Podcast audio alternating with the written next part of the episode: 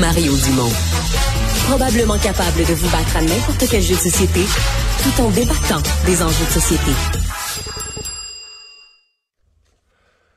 Montréal serait, selon certains, une capitale de chats errants. Euh, beaucoup de chats errants. En fait, si vous êtes allé en Europe, peut-être trouver que Montréal n'est pas une capitale. Il y en a en Grèce, en Italie, il y en a beaucoup plus. Mais oui, il y en a à Montréal. Et donc, il y a tout un questionnement parce qu'il semble qu'il y a euh, des bénévoles, des groupes de, citoyens, de bénévoles euh, qui prennent soin des chats errants, mais dont certains, bon, ont l'idée de les stériliser eux-mêmes. C'est une situation qui est dénoncée, entre autres, par la, la SPCA. Ce sont des questions qui sont posées par la SPCA Vincent Paradis, médecin vétérinaire, président de l'Association vétérinaire québécoise de médecine de refuge, est avec nous. Bonjour. Bonjour. Bon, euh, c'est un, fait connu, ça, que des... Euh, le, Montréal, des chats errants, on en a en quantité? Ben, c'est un enjeu qu'on retrouve partout en Amérique du Nord, puis aussi à l'international. Fait que Montréal en, en, fait partie, là, a, le problème lui aussi, mais c'est pas l'endroit le pire au monde. On le retrouve un peu partout ce problème-là. Ouais. Euh, et bon, une des solutions évidemment, c'est de, de, stériliser les animaux, à moins d'être dans un environnement contrôlé de quelqu'un qui est formellement un éleveur.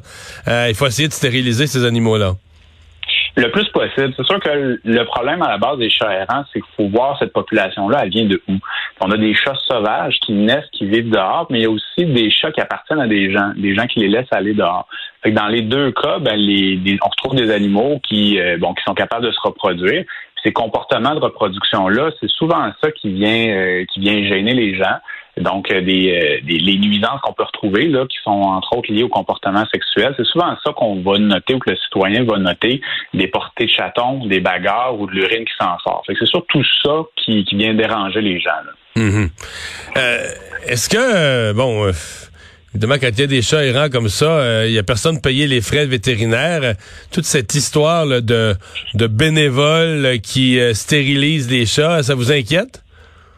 Euh, pas nécessairement, parce que ça, vient toujours d'une bonne intention. Puis souvent, pour des municipalités, il y a des, citoyens avec ces, belles intentions-là qui viennent faire le travail qu'on devrait retrouver d'un niveau peut-être plus global.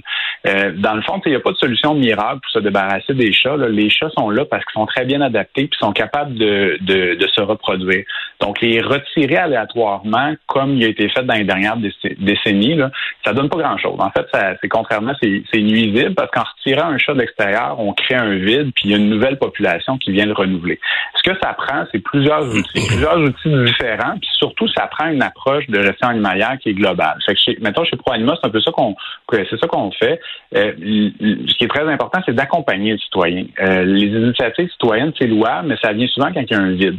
Donc, euh, quand on est capable d'accompagner le citoyen comme il faut, ça permet d'avoir une approche qui est plus globale sur tout le territoire, mais aussi pour encadrer toute la population de chats les, initiatives citoyennes sont des fois sont ciblées à des poches de territoire, mais il faut aussi être capable de regarder stériliser le maximum de colonies possibles. c'est important de travailler avec tous les gardiens de colonies qui sont connus et non connus.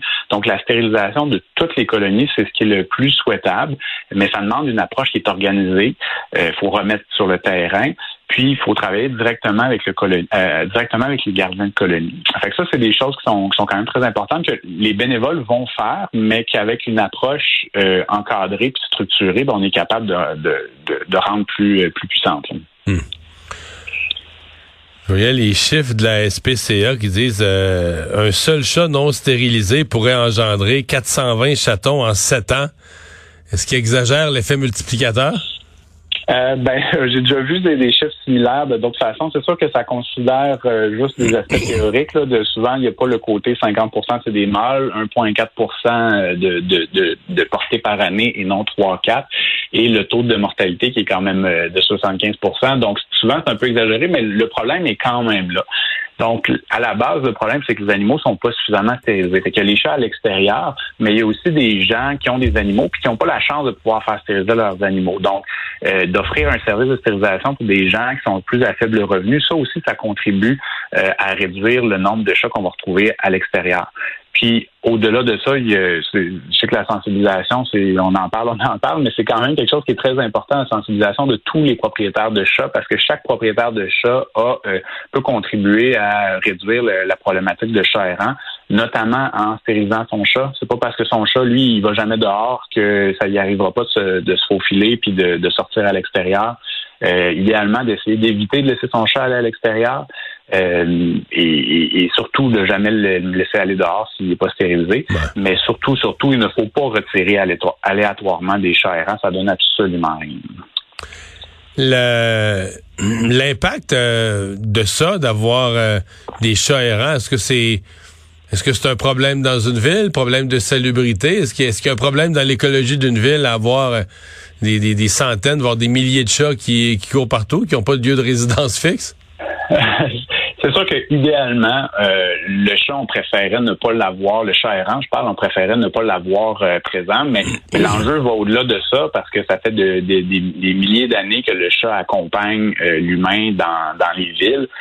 puis malheureusement, pour le, le, le, positif et le négatif, ben les chats accompagnent. C'est sûr que ça a un enjeu, ça peut avoir un enjeu positif sur la gestion des, des, des espèces qui peuvent être considérées plus nuisibles, mais d'un autre côté, ça a un impact aussi sur la il, y a, du plus, il y a du moins, mais dans tous les cas, les chats sont là et on a tout intérêt à essayer de, mitiger le plus, plus possible, de contrôler le plus possible les populations de chats qu'on retrouve dans nos villes. C'est le cas à Montréal, mais c'est le cas dans toutes les villes. Chacune des municipalités a un plus ou moins gros niveau euh, de, de problématiques, trop de chats errants sur son territoire. Puis là, il reste juste à voir comment est-ce qu'on adresse ça pour réduire la problématique euh, le plus possible. Ben, on va, on va voir comment on va gérer ça à, Montréal. Vincent Paradis, merci. je vous remercie. Au revoir. Bonjour.